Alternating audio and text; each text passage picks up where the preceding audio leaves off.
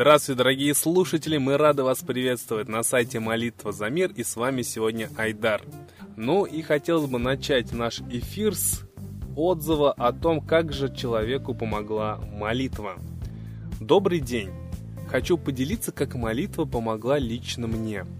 У моего ребенка резко поднялась температура и начались судороги.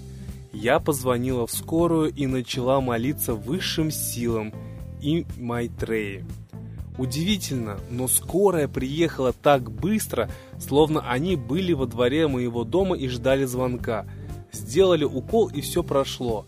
И самое удивительное, что я чувствовала поддержку свыше, как будто мне говорили «Успокойся, все будет хорошо».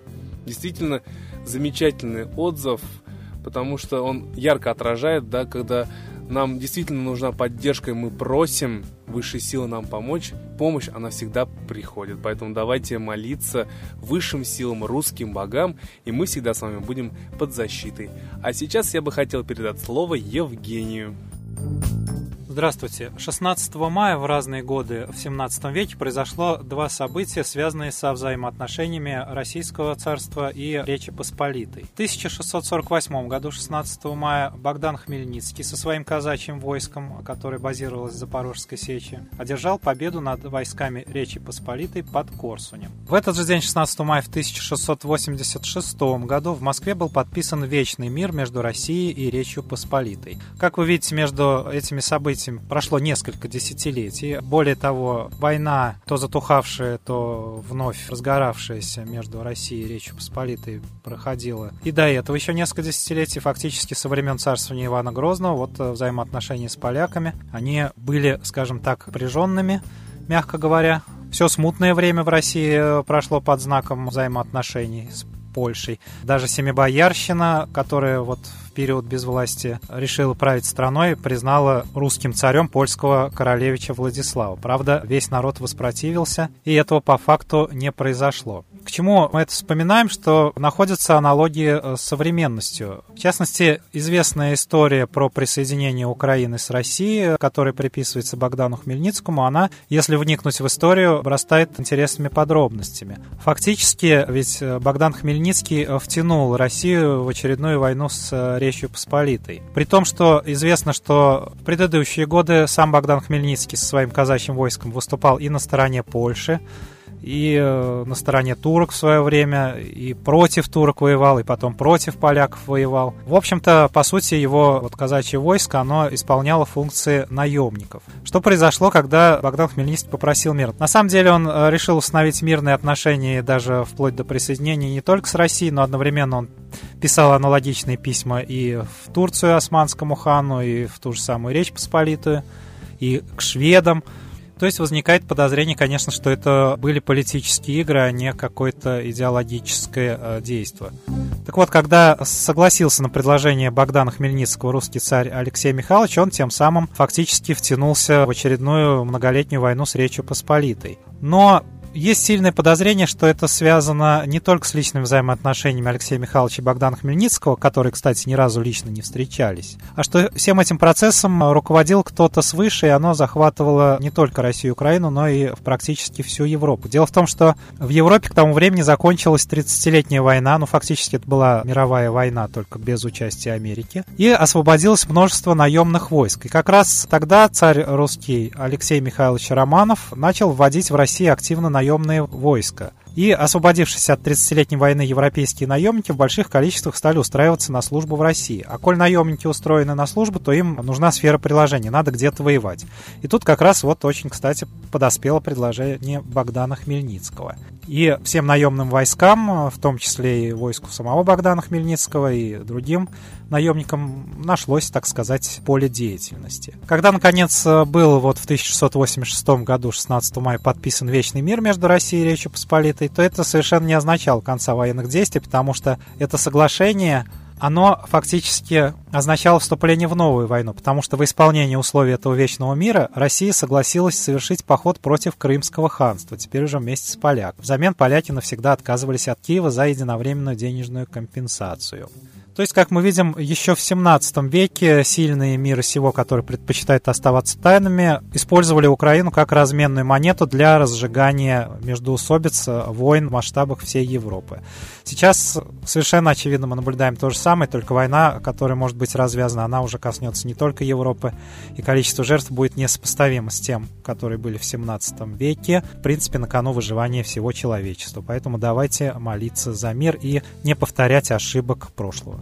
Спасибо Евгению, а сейчас мы бы хотели передать слово Светлане Ладе Русь и послушать комментарии о том, что происходит в мире.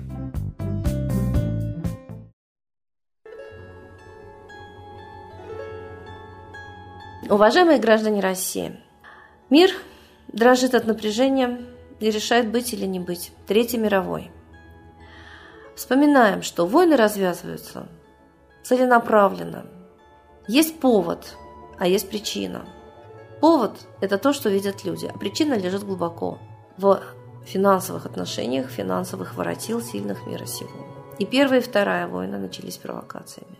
И во Вторую мировую Фюрер, который хотел завоевать весь мир, получил письмо от фашистского врача, который писал, что если морально-этические нормы, целомудрие незамужних сохранятся, то Россию никогда не победить. С тех пор мир шагнул далеко вперед для того, чтобы легко развязывались войны и побеждались добропорядочные люди недобропорядочными. То есть целомудрие ушло далеко в прошлое. В 16 лет все уже живут половой жизнью и стыдятся, если этого у них не случилось. О регистрации отношений, о достижении совершеннолетия речь не идет.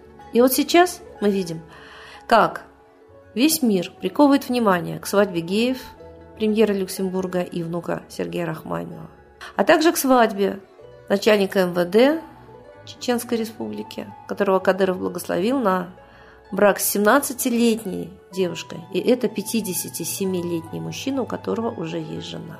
Законы Российской Федерации игнорируются, и аморальность тех, кто вот эти свадьбы, мало того, совершает, так еще и рекламирует, на лицо.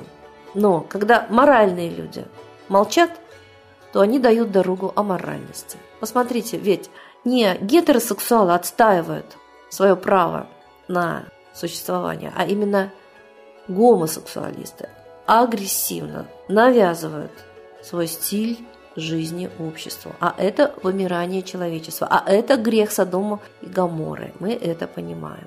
А вот в Великобритании даже светофоры для геев. Две девочки с сердечком, два мужика с сердечками за руки держатся. И эти картинки мелькают и делают вот эти отношения естественными, а не аморальными, неестественными. В Великобритании есть передача, которая прославляет ежедневно браки геев и лесбиянок со слезами на глазах. Много лет желающие могут посмотреть, прослезиться, поздравить очередную пару. Я думаю, что уже пора отстаивать моральные, этические нормы и ценности. До такой степени их задавили.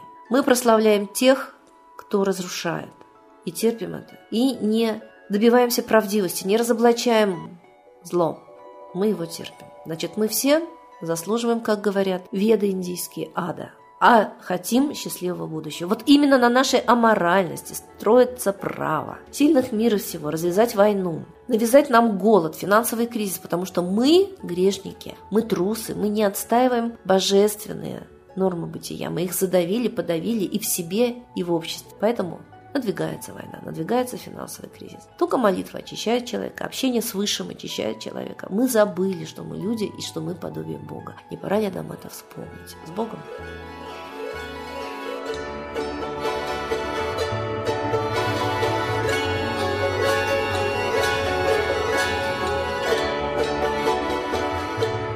Огромное спасибо Ладе Русь, а сейчас, дорогие друзья, торжественный момент – единая молитва за мир.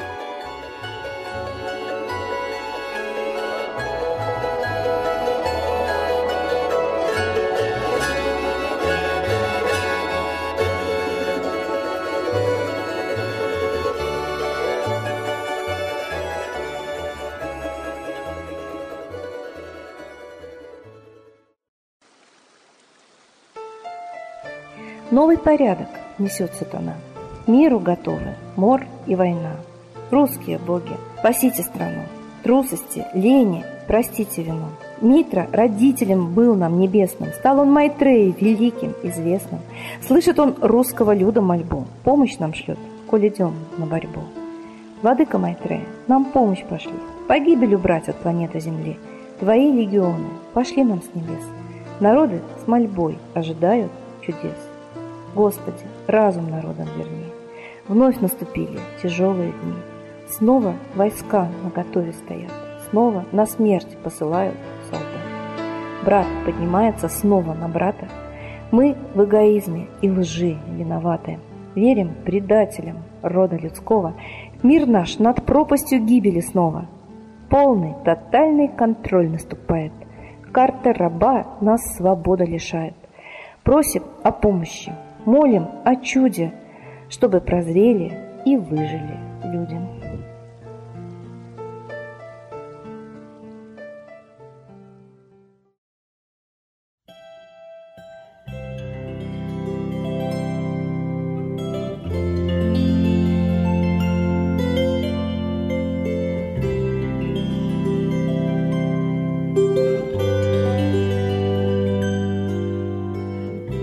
Спасибо всем, кто принял участие в единой молитве за мир. Будьте уверены, что сегодня мир стал лучше благодаря нашим молитвам. А мы вас ждем на следующей трансляции. До свидания.